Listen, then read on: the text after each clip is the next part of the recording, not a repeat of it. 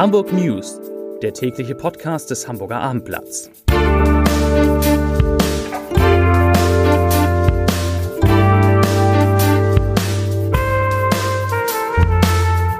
Herzlich willkommen. Mein Name ist Lars Heider und heute geht es um die Verlängerung der Corona-Maßnahmen in Hamburg. Weitere Themen. Schon rund 15.000 Flüchtlinge aus der Ukraine könnten in der Stadt angekommen sein. Am Flughafen geht wegen eines Streiks so gut wie gar nichts mehr. Und ätzende Flüssigkeiten in Bussen beunruhigen die Fahrgäste. Dazu gleich mehr. Zunächst aber wie immer die Top 3, die drei meistgelesenen Themen und Texte auf abendblatt.de. Auf Platz 3 neue Mieter nach aus für das Restaurant Die Bank. Auf Platz 2 Hamburg Energie hebt Preis für Ladestrom drastisch an. Und auf Platz 1 Senat verlängert die Corona-Maßnahmen. Das waren die Top 3 auf abendblatt.de.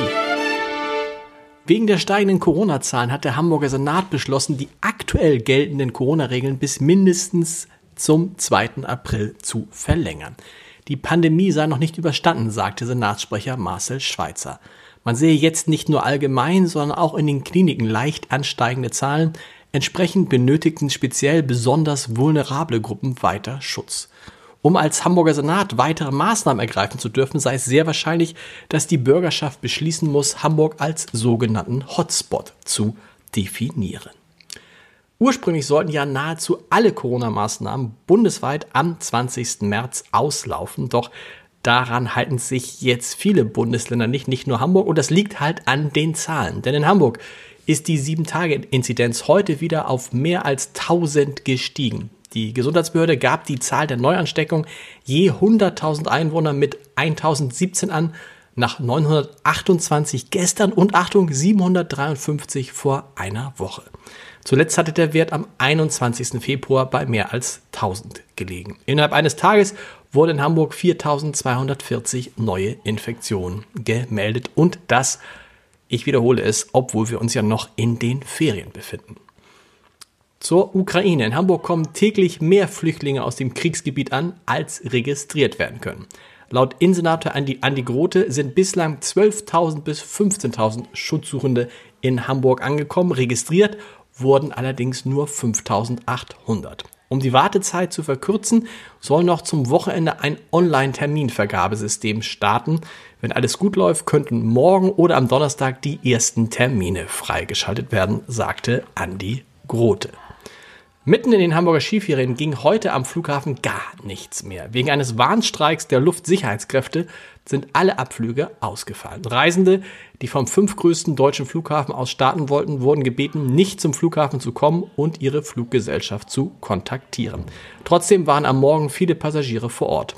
Sie standen mit ihrem Reisegepäck in langen Schlangen im Terminal und beobachteten die Anzeigetafeln, auf denen annullierte Flüge angezeigt wurden. Der Warnstreik der Gewerkschaft Verdi betraf in Hamburg die Sicherheitskontrollen sowie die flughafeninternen Personal- und Warenkontrollen. Und Verdi sagte dazu, ich zitiere den Verhandlungsführer Wolfgang Pieper, wir wissen, dass in Hamburg noch Ferien sind und wir wünschen allen von Herzen einen schönen Urlaub. Wir sind aber wegen des Verhaltens der Arbeitgeber gezwungen, vor der Verhandlungsrunde am Mittwoch und Donnerstag Druck zu machen. Zitat Ende. Zwei rätselhafte Fälle beunruhigen die Hamburgerinnen und Hamburger. Die Polizei prüft, ob Unbekannte bewusst eine ätzende Flüssigkeit in Hamburger Bussen verteilt haben. Zwei Frauen waren in Bussen im Westen der Stadt unterwegs und mussten später ins Krankenhaus. Der erste Vorfall ereignete sich am Montag gegen 17.30 Uhr in Blankenese. Eine 39-Jährige stieg am Erik-Blumenfeld-Platz in den Bus der Linie 22 in Richtung Altona. Und das sagt Polizeisprecher Thilo Marxen, ich zitiere, nachdem sie sich auf einen Sitzplatz setzte, bemerkte sie, dass die Sitzfläche nass war. Im weiteren Verlauf entwickelte sich in ihrem Gesäßbereich eine schwerwiegende Hautverletzung. Zitat Ende. Gegen 18.50 Uhr kam es zu einem ähnlichen Vorfall. Eine 17-Jährige stieg am Paul-Nevermann-Platz in den Bus der Linie 1 in Richtung Ottmarschen. Auch sie setzte sich auf einen feuchten Sitz. Zunächst bemerkte sie die Nässe, in ihrer Zunächst bemerkte sie die Nässe an ihrer Kleidung und später Schmerzen im Gesäßbereich und kam in eine Klinik. Inzwischen konnte auch sie das Krankenhaus wieder verlassen.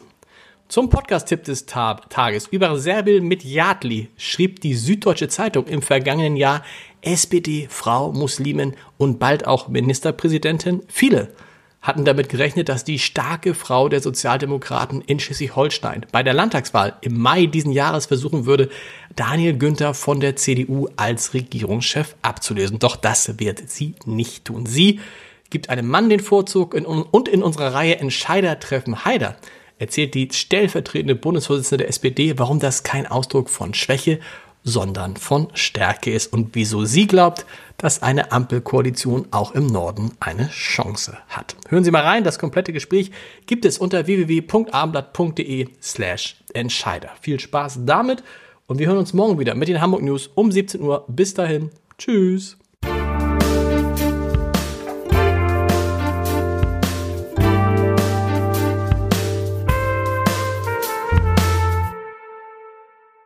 Weitere Podcasts vom Hamburger Abendblatt finden Sie auf abendblatt.de slash podcast.